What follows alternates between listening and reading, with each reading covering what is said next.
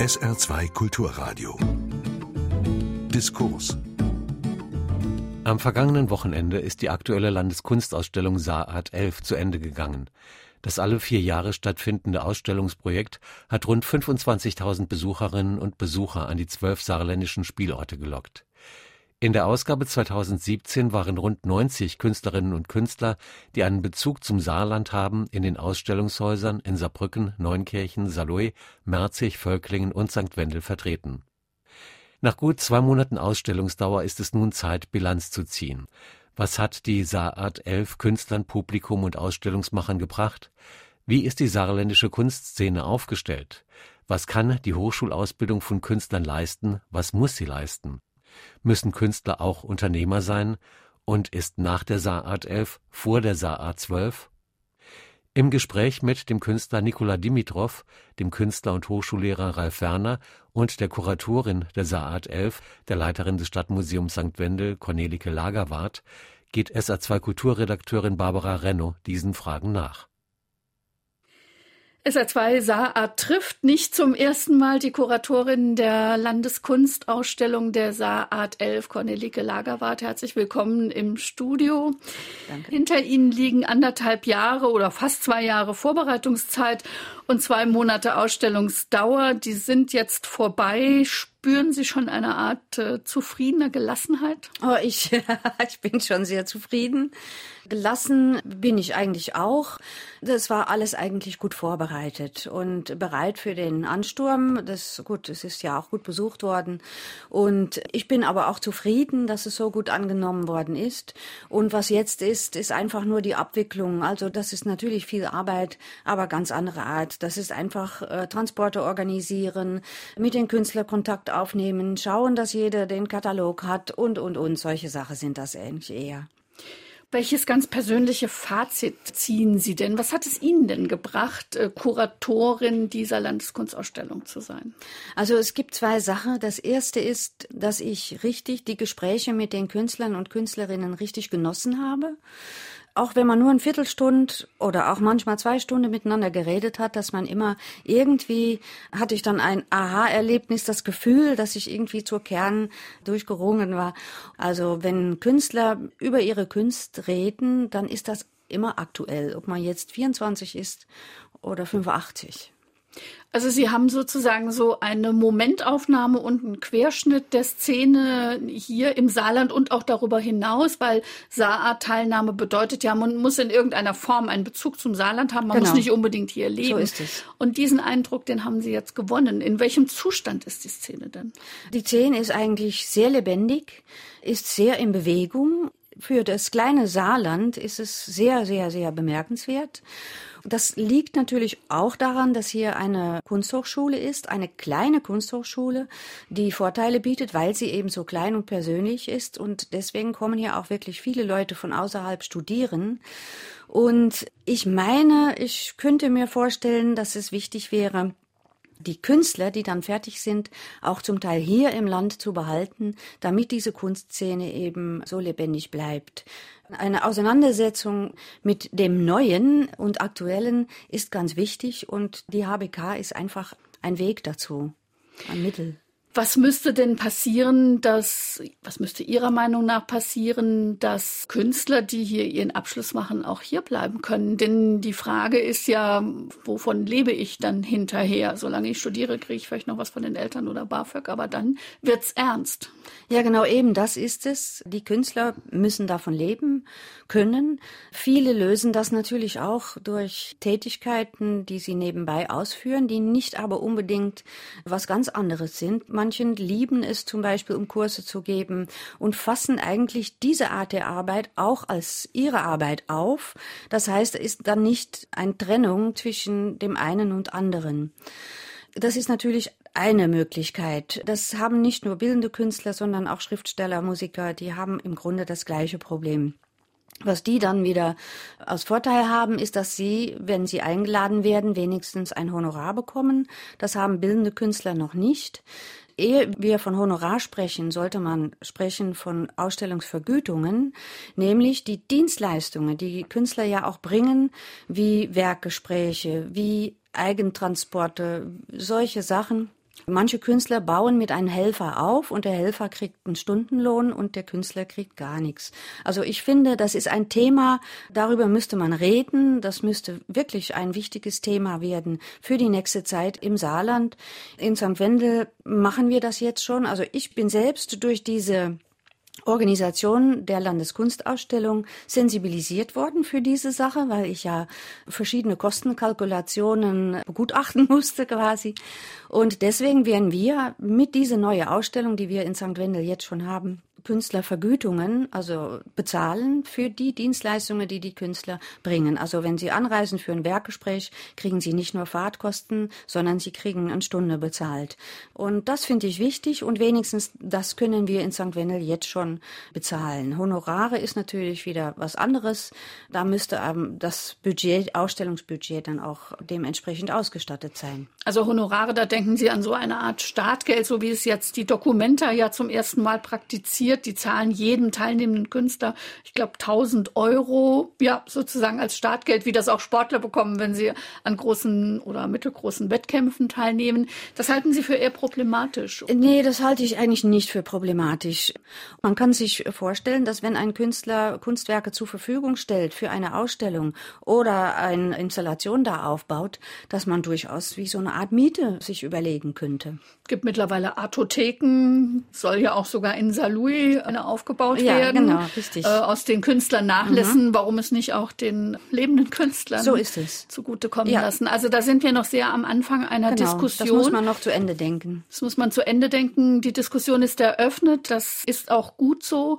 Denn sagen wir mal, wir sehen es überall, die öffentlichen Etats für Ankäufe, die schrumpfen immer mehr zusammen, werden fast auf Null runtergefahren, kommen ja auch immer nur wenigen zugute. Dann hat man es wieder mit einer bestimmten Auswahl zu tun.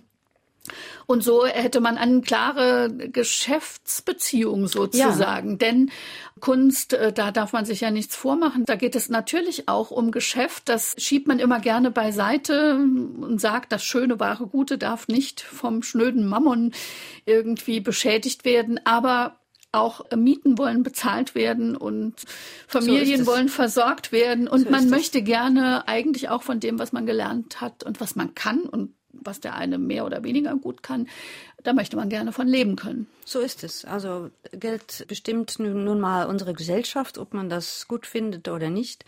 Das ist wieder eine ganz andere Diskussion, wie das alles verteilt ist.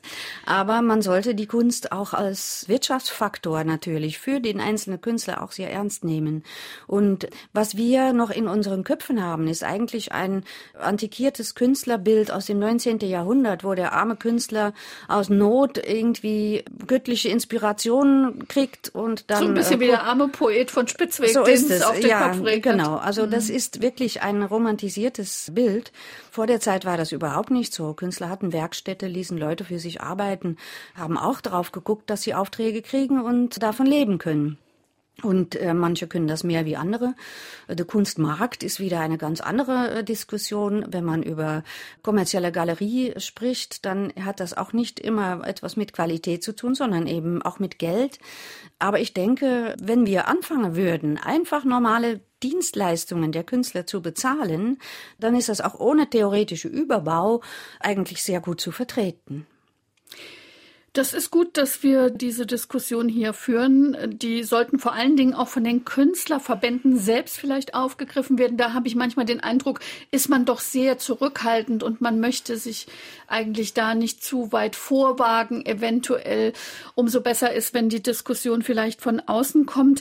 Haben Sie da Erfahrungen jetzt auch gemacht während der Saat? Wie reagiert denn das Publikum auf solche Themen? Sie selbst haben ja unermüdlich Führungen äh, durch verschiedene Häuser der Saarart durch verschiedene Spielorte gemacht. Es waren ja immerhin zwölf im Saarland. Haben Sie da Reaktionen auch vom Publikum bekommen? Ist da das Verständnis da? Ist das Publikum sensibilisiert, dass dafür Geld bereitgestellt werden das muss? Das weiß ich nicht, weil wenn ich Führungen gebe, dann rede ich ja zwar über die Künstler und ihre Hintergründe und so weiter, aber das ist dann eher kein Thema. Was jetzt bei der Landeskunstausstellung auch im Vordergrund stand für das Publikum, ist die Kunst selbst selbst, die Kunstwerke selbst und Informationen über die Künstler. Und ich habe auch viel Informationen gegeben, wie die Landeskunstausstellung zustande gekommen ist, wie der Auswahl auch zustande gekommen ist, weil ich finde es wichtig, dass solche Sachen auch transparent sind. Ja, da würde die Situation der Künstler eventuell auch dazugehören. Natürlich, wenn Ob es das jetzt immer eine, in der Führung der richtige Ort ist, aber das würde ja zu einem erweiterten Kunstvermittlungsangebot vielleicht auch dazu. Aber gehören. natürlich, und bei einigen Führungen ist das Gespräch auch auf diesem Thema gekommen. Wenn das Gespräch da ist und Interesse da ist, dann habe ich auch immer drüber gesprochen. Und wie waren da die Reaktionen? Für manche ist es ein Eye-Opener, wenn sie sich mal bewusst werden, dass zum Beispiel Musiker immer bezahlt werden, aber bildende Künstler nicht. Dass der Helfer ein Honorar kriegt beim Aufbau oder so, aber der Künstler nicht. Das ist denen gar nicht so bewusst.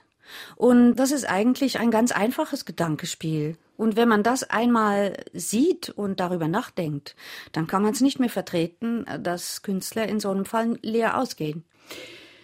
Eine Erkenntnis für mich als Kulturjournalistin dieser Landeskunstausstellung Saarart 11 war tatsächlich, wie wichtig Kommunikation ist. Und Sie waren eine der größten Kommunikatorinnen und wäre es nicht schön, wenn man diesen Schwung jetzt mitnehmen könnte? Wir diskutieren ja jetzt im Moment ganz aktuell das Thema der kulturellen Bildung, das steht ja sehr hoch im Kurs. Ist das nicht ein Thema par excellence, was wir da durchexerzieren könnten? Ja, das muss man. Ich habe das aufgegriffen, weil für mich das eine der wichtigsten Sachen ist. Man kann ja nur was verstehen, sehen, würde ich sagen, wenn man es auch versteht.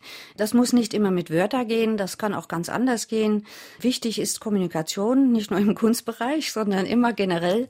Und Transparenz, die zwei Sachen sind wichtig. Und ich führe das eigentlich immer schon in St. Wendel durch. Ich weiß, in Neunkirche, die Frau Nix Haug macht das auch mit ihrem Künstlerateliers, also auch für Kinder und Jugendliche viel machen. Das ist wichtig. Kontakt mit Schulen ist wichtig. Das haben wir jetzt in der Landeskunstausstellung auch gemacht mit einer kostenlose Kunstbus, so haben wir es genannt. Das, das war es natürlich nicht. Die Lehrer haben ihr, ihr eigenen Bus gemietet, haben dann das Geld zurückgekriegt.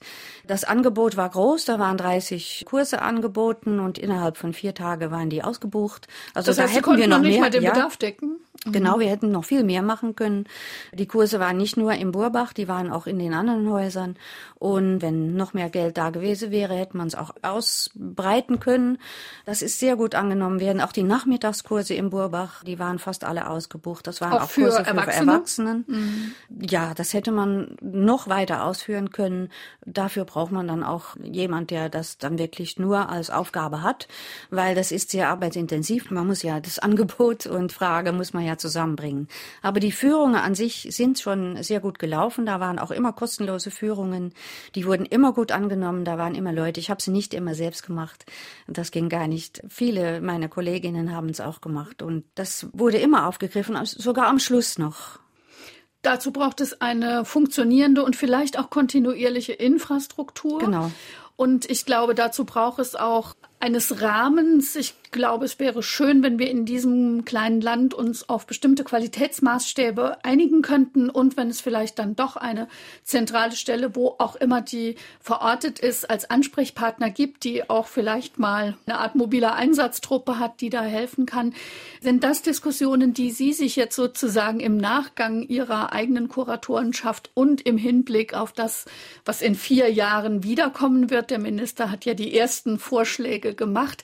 Würden Sie sich wünschen, dass das auch mitdiskutiert wird, dass sozusagen auch Erfahrungen die gemacht wurden, mit einfließen in das nächste Programm. Man hatte so bei den letzten Landeskunstausstellungen den Eindruck, da fängt jeder wieder von vorne an und das muss ja vielleicht gar nicht sein. Ja, das wird jetzt auch nicht ganz so mehr sein. Die Webseite alleine schon, die bleibt bestehen, so dass alle Info und alle Arbeit, die darin steckt und alles Geld, muss man sagen, bleibt erhalten und fürs Publikum auch zugänglich. Des Weiteren denke ich, dass es wichtig ist, wenn wir hier mal anfangen, diese Landeskunstausstellung Kunstausstellung ein bisschen zu evaluieren, wie es so schön heißt. Auch der Herr Bayer hat sich bereit erklärt, seine Erfahrungen von vor vier Jahren mit einfließen zu lassen. Kurator der genau. Saarart 10. Richtig. Mhm. Und ich denke, in der Organisation wird einiges natürlich leichter, wenn die Stiftung Saarländische Kulturbesitz wieder mit einsteigt. Aber ich denke, es täuscht nicht drüber hinweg, dass das hier wirklich ein eigenständiges Projekt ist und mit eigenen Schwierigkeiten und Problemen, die da kommen und auch mit eine eigene schöne Sache natürlich. Aber alles will gut organisiert sein und deswegen denke ich, ist es sinnvoll, sich zusammenzusetzen und ein paar Sachen im Voraus mal äh, auf den Weg zu bringen. Und ich denke, das wird unheimlich gut helfen, ja. Des Weiteren ist es so, dass diese Diskussion über Vermittlung und was Sie eben angesprochen haben, so eine zentrale Stelle, egal wo das ist, aber ich denke, das ist sehr sinnvoll, dass wir, sagen wir mal, ein kleines Team von vier, fünf Kunsthistoriker, Museumspädagogen haben, die sich auf verschiedenen Ausstellungen im Land, im ganzen Land da einarbeiten können und dann hin und wieder auch Führungen und anderen Sachen übernehmen. Ich denke, das ist wichtig, damit da ein gewisses Standard ist. Auch in den kleinen Museen ist dieses Standard schon gegeben, aber man weiß ja nicht, wie in Zukunft sich das alles entwickelt. Deswegen ist das ein zu wichtiges Thema, um den Zufall zu überlassen. Cornelike Lagerwart, Kuratorin der Landeskunstausstellung und ihre Bilanz der Saarart 11. Bereits heute Abend eröffnet sie in ihrem Haus, dem Stadtmuseum St. Wendel, die nächste Ausstellung. Es ist eine Gruppenausstellung mit dem Titel Different Echoes. Einer der sechs Künstler, der maßgeblich am Zustandekommen dieser Ausstellung beteiligt war, ist Nikola Dimitrov. Er ist in Mettlach geboren, lebt und arbeitet in Heusweiler und in Köln und er war Saat 11 Teilnehmer.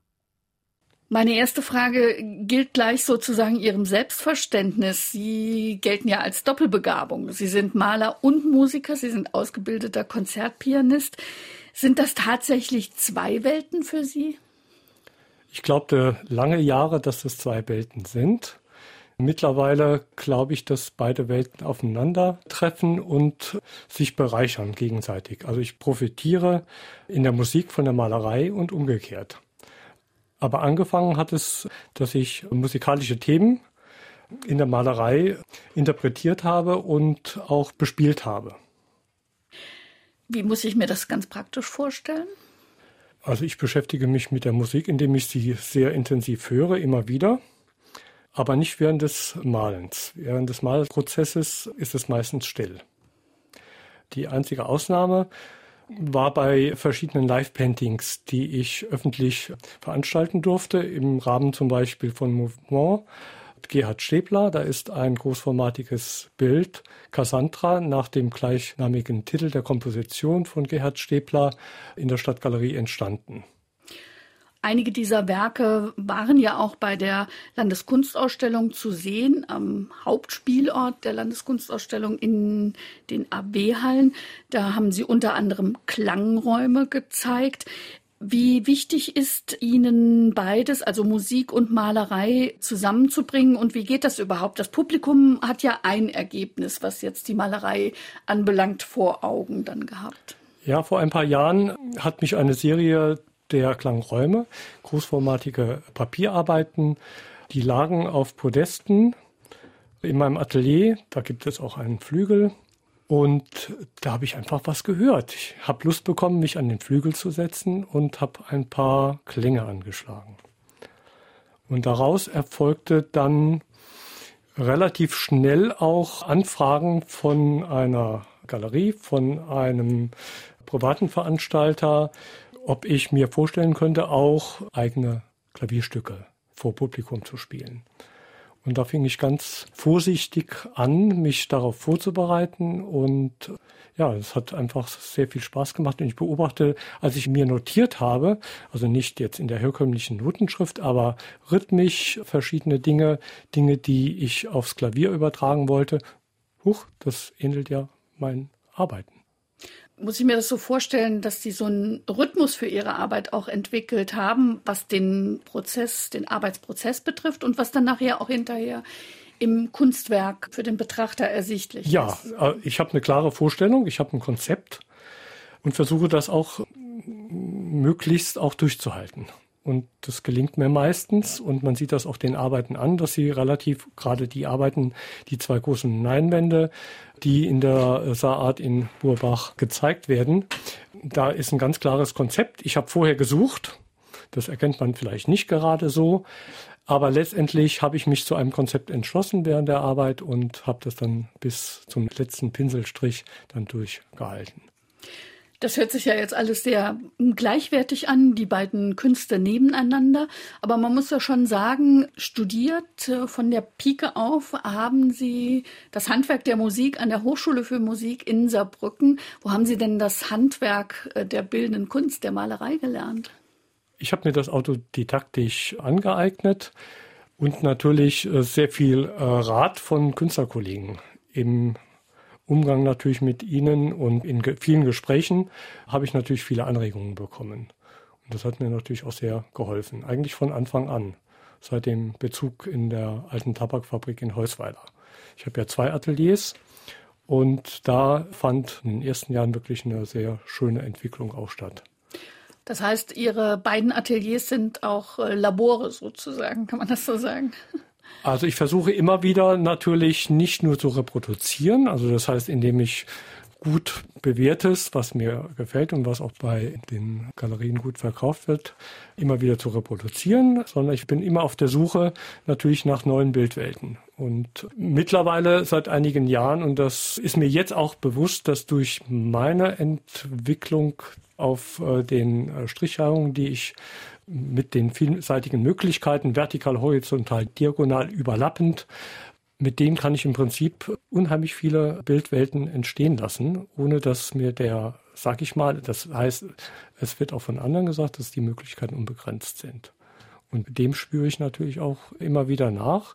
Es gibt Zeiten, wo ich sehr wenig zum Arbeiten komme. Das ist also auch verständlich, weil man Ausstellungen vorbereiten muss und andere Dinge die in dem Zusammenhang zu sehen sind. Und dann gibt es natürlich auch Zeiten, wo ich etwas entwickeln will und auch kann.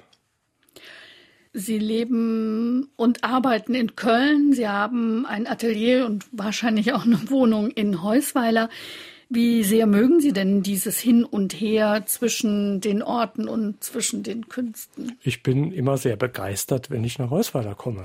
Das große Atelier die vielen Möglichkeiten, die sich da entschließen. Und wenn ich nach Köln komme, bin ich froh, dass ich einfach in so einer Großstadt, in einer Kunststadt natürlich auch sein darf, mit dem großartigen Rhein natürlich, der eine unheimliche Kraft hat und Ausstrahlung, die Menschen natürlich, die sehr lebenslustig und ja auch äh, sehr offen sind und die Lebensart und beides mischt sich natürlich. Ich gehe also sehr gern auch wieder ins Saarland immer wieder zurück. Ist das Publikum unterschiedlich an den beiden Orten? Oder ich meine, Sie stellen ja auch noch an anderen Orten aus, aber ich spreche jetzt mal an den beiden Orten, wo Sie mutmaßlich auch Bilder verkaufen, wo Sie mit hm. Publikum in, in Kontakt geraten.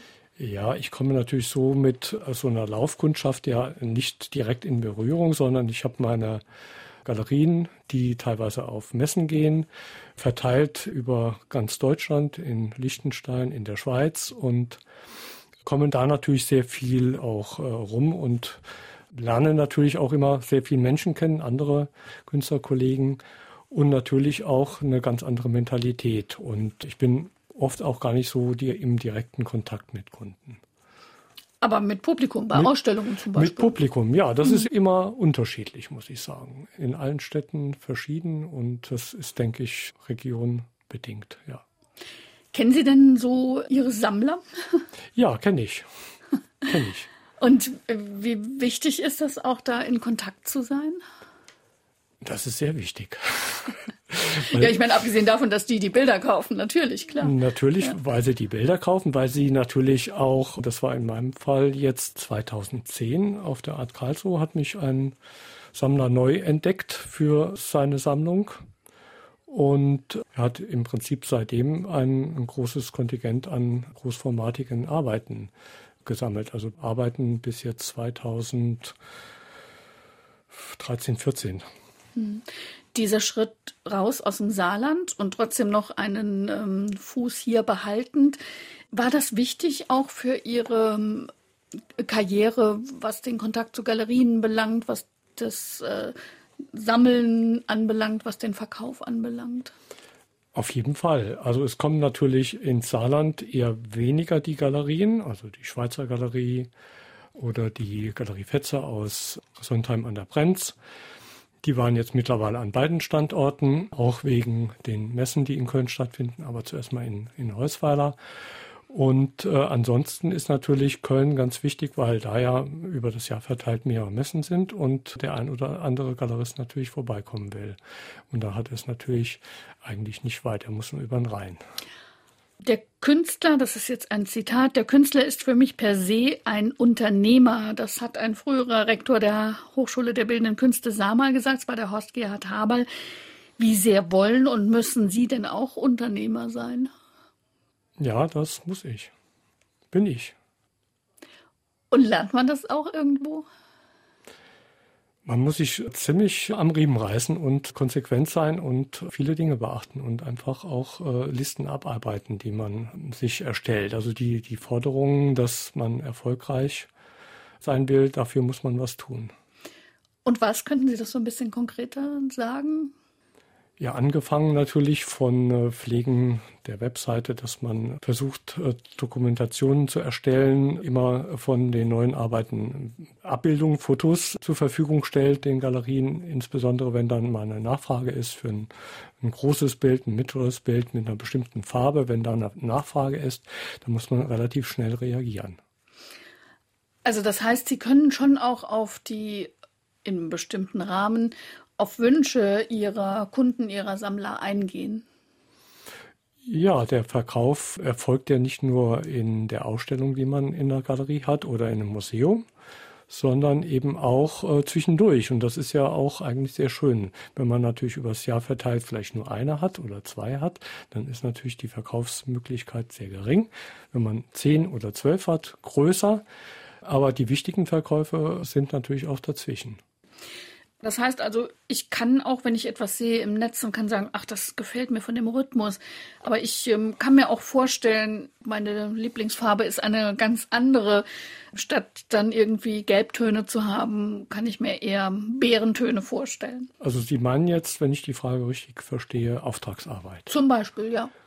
Das ist in einem gewissen Maß natürlich möglich und das habe ich auch schon öfters gemacht, aber verforme mich da eigentlich nicht. Also da haben Sie für sich so eine innere rote Linie und die möchten Sie nicht überschreiten. Richtig, genau.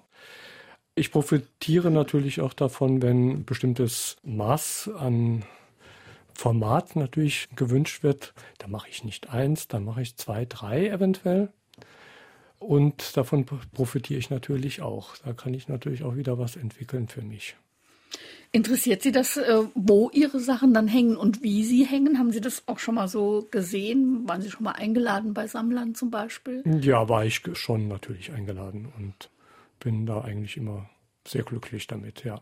Weil da müsste man unter Umständen ja auch damit leben können, dass das so präsentiert ist, wie man es selbst nicht machen würde. Aber man muss ja auch so ein Bild gehen lassen dann.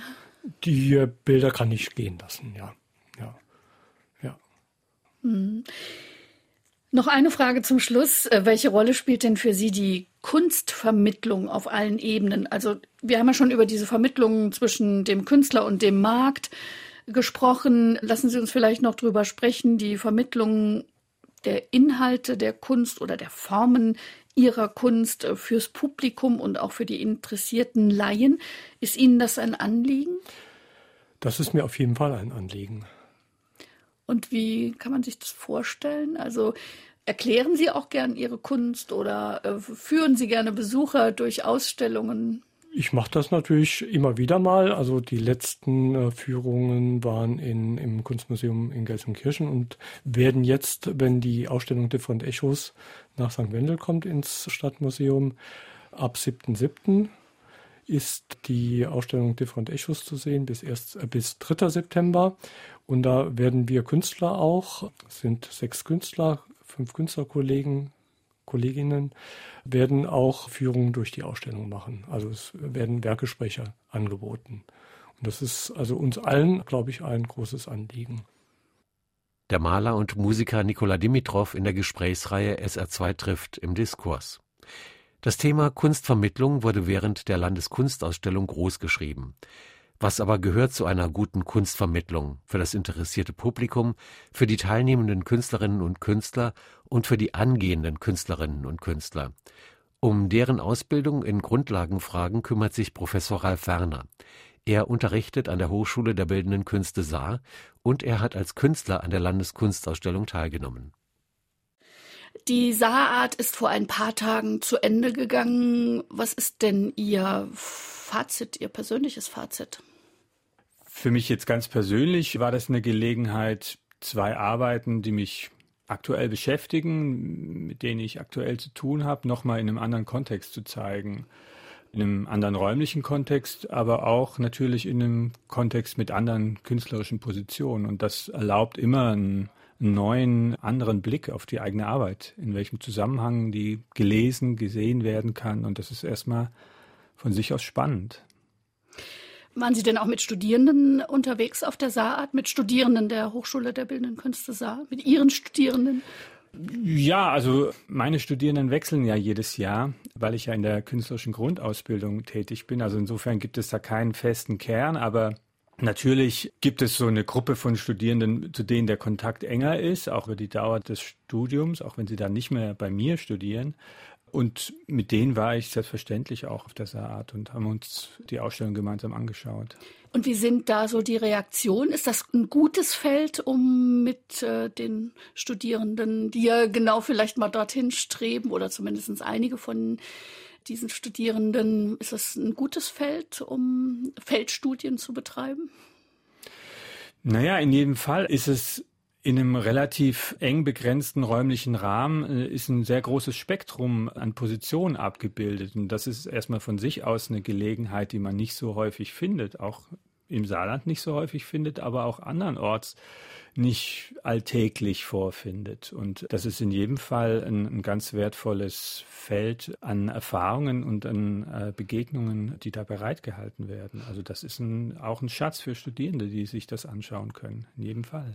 Zumal ja in diesem Jahr eine besondere Situation war. Diese AW-Hallen waren ja sozusagen der Ausweichspielort für den nicht zur Verfügung stehenden Hauptspielort, die moderne Galerie des Saarlandmuseums.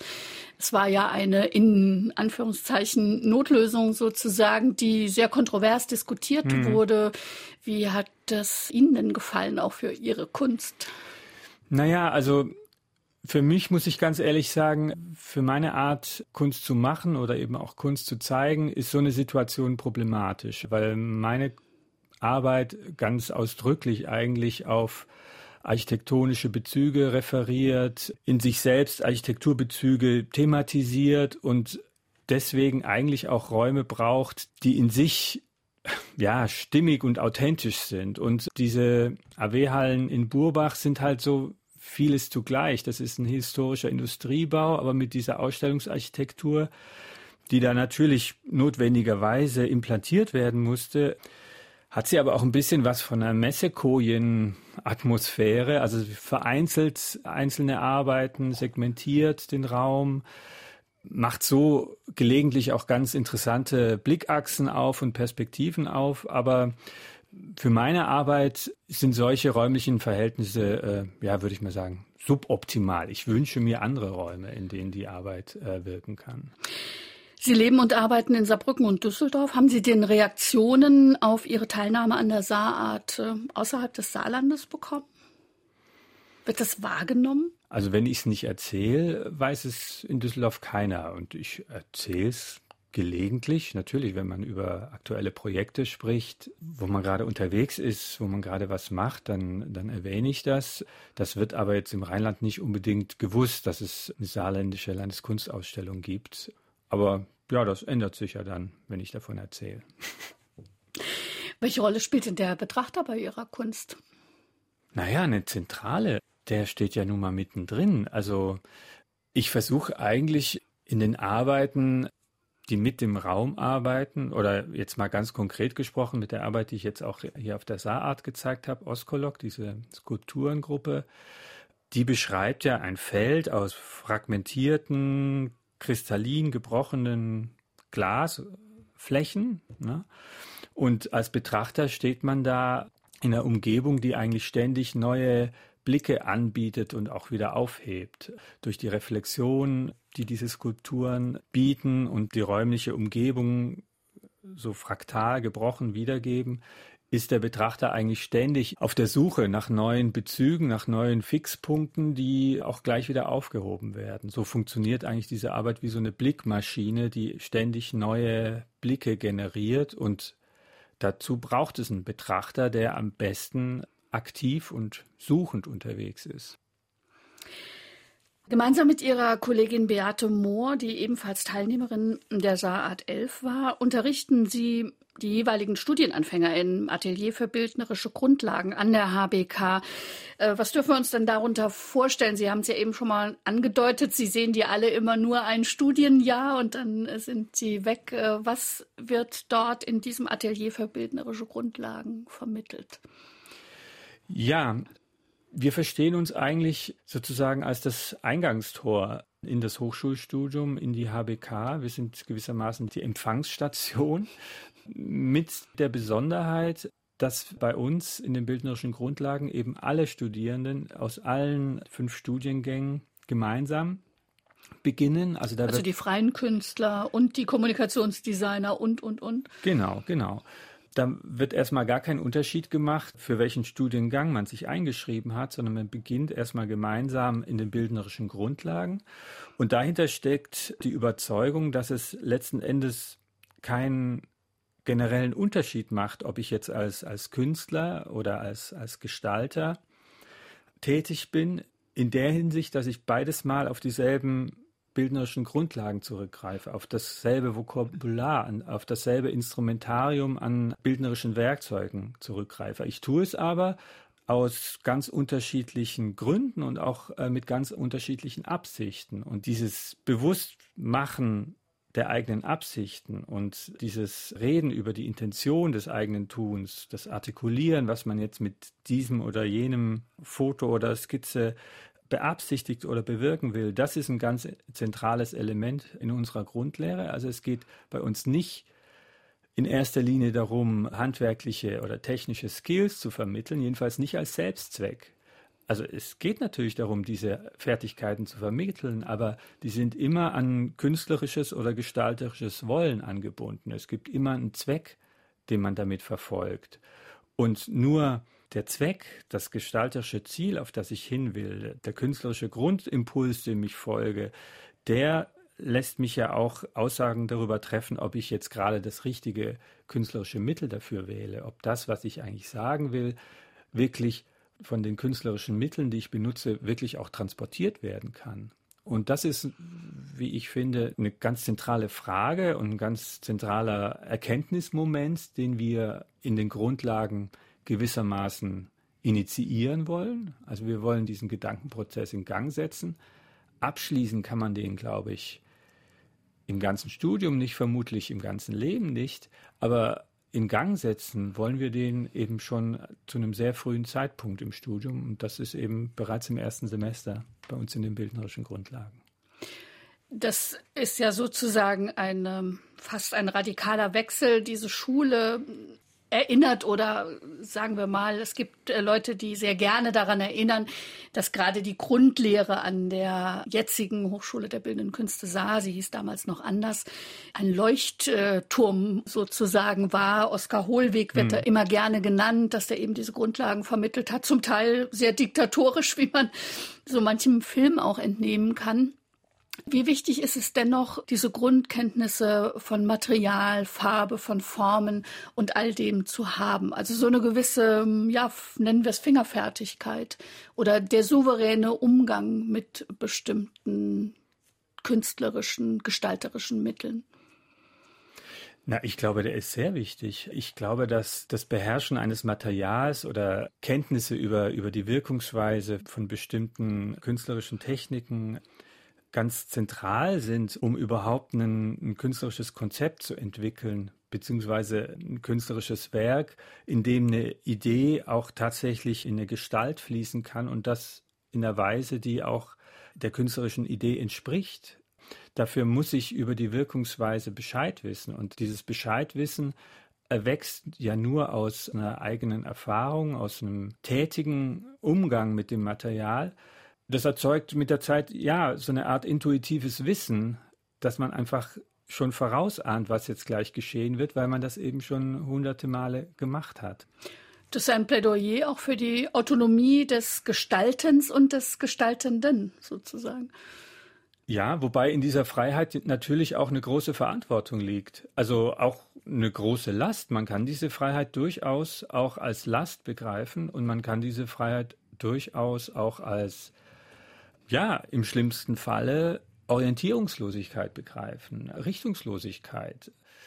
Und das begegnet mir auch immer wieder in der Lehre, dass so ein ganz klares Curriculum eingefordert wird. Also sag mir doch, was ich jetzt tun soll. Äh, und wenn ich das jetzt so gemacht habe, wie du mir das letzte Woche gesagt hast, dann kannst du doch jetzt nicht immer noch unzufrieden sein. Ich habe es doch gemacht. Also gewissermaßen dieses Einfordern von ja, objektiven Maßstäben, so. Wenn man so zeichnet, wie es im Lehrbuch steht, dann muss es auch richtig sein. Das bietet ja auch eine große Orientierung und auch Trost manchmal vielleicht.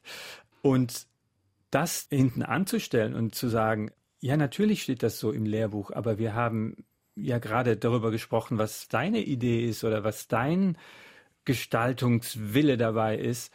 Und der fordert vielleicht was ganz anderes. Und damit können nicht alle Studierenden gleich vom ersten Tag an super gut umgehen. Das ist oft auch ein zähes Ringen, ein Prozess, in dem man sehr viel im, im Gespräch bleiben muss, in dem man auch sehr individuell auf, auf die einzelnen Bedürfnisse eingehen muss, bis sich dann ja so, so eine Einsicht breit macht, dass sich da tatsächlich gerade ein Feld öffnet. Ne? Das ist nicht schwarz und, und geschlossen, sondern das kann ich mit eigenen Inhalten und eigenen Visionen füllen. Aber das ist nicht von Anfang an sichtbar. Das, das muss man tatsächlich auch aus sich selbst herausschöpfen. Das kann nicht jeder vom ersten Tag an. Und das schöpft man halt, glaube ich, so kann ich das jedenfalls für mich sagen, letzten Endes ja auch aus seiner eigenen künstlerischen Praxis heraus oder aus seinem eigenen künstlerischen Selbstverständnis und auch aus, aus so einer Selbstreflexion letzten Endes. Denn wenn man jetzt meine Arbeiten ansieht, dann sieht man, glaube ich, auf den ersten Blick, dass ich das Handwerkliche nicht gerade gering schätze. Also die, die Arbeiten sind sicherlich auch handwerklich auf einem hohen Niveau oder also das ist nichts, was mir nicht wichtig wäre. Aber ich habe alles, was ich jetzt technisch heute kann, habe ich an einem konkreten künstlerischen Projekt entwickelt. Das alles, was ich gelernt habe, habe ich anhand eines konkreten künstlerischen Wollens entwickelt. Und so habe ich das auch als richtig empfunden. Und deswegen mache ich das auch heute noch so und vermittel das eben heute meinen Studierenden auch so das begründet sich aus meiner eigenen künstlerischen Praxis, aus den Erfahrungen, die ich dort geschöpft habe. Ja, und so vielleicht auch aus einer Lebenspraxis heraus. Sie haben Kulturwissenschaften studiert, äh, Philosophie, das heißt sich auch mit Theorie sehr ja. intensiv beschäftigt und dann ein Kunststudium mit Schwerpunkt Bildhauerei. Das heißt, da war auch beides immer schon angelegt, das theoretische Interesse, sich auch auf Metaebenen bewegen zu können und das strikt handwerkliche. Denn so ein Begriff, der mir bei der Arbeit sehr nochmal eingefallen ist, ist der der Präzision. Also das spielt ja eine sehr große Rolle. Ja, ja, mit dem Begriff kann ich, kann ich sehr wohl was anfangen. Ich würde ihn eigentlich aber auch mindestens genauso sehr als gedankliche Präzision begriffen haben wollen, wie jetzt im handwerklichen oder technischen Sinne. Absolut, wissen, mhm. was man möchte. Genau, genau. Mhm. Und das erfordert eine gedankliche Präzision. Und ja, auch da sind jetzt wieder meine künstlerische Praxis und meine künstlerische Lehre, an der Stelle sind die wieder ganz nah beieinander, weil ich versuche in beiden Bereichen eigentlich mit einer großen gedanklichen Präzision vorzugehen oder auch im Gespräch mit den Studenten wirklich so ihrem eigenen Wollen so auf den Grund zu gehen, dem nachzuspüren, das ist einem selbst ja gar nicht vom ersten Moment an so bewusst. Und man hat schon gar nicht immer gleich die ja, rhetorischen Fähigkeiten, das zu artikulieren oder das zu verbalisieren. Ja, die sind ja vielleicht auch nicht zum Reden an die Kunsthochschule gekommen. Und es ist vielleicht auch nicht jedermanns Paradedisziplin, aber dieses Reflektieren des eigenen Tuns und das auch zum Ausdruck zu bringen, auch in einer sprachlichen Weise oder das begreife ich durchaus als einen ganz zentralen Punkt, äh, auch schon in der Grundlehre. Deswegen sind wir kein Debattierclub. Also geredet kann ja nur dann werden, wenn was auf dem Tisch liegt. Ne, also das ist ein ganz eiserner Grundsatz von uns. Geredet wird über das, was auf dem Tisch ist. Über Luftschlösser reden wir nicht, weil da fehlt letzten Endes auch die Basis. An was soll sich denn dann so ein Gedanke festmachen? Und deswegen ist dieses Tun unabdingbar. Und das Tun ist wieder an Material gebunden, das Material ist an Technik gebunden. Und da schließt sich dann wieder der Kreis. Professor Ralf Werner, Künstler und Lehrender an der Hochschule der Bildenden Künste Saar. Gesprächspartnerin für Ralf Werner, Nikola Dimitrov und Cornelike Lagerwart war Barbara Renno.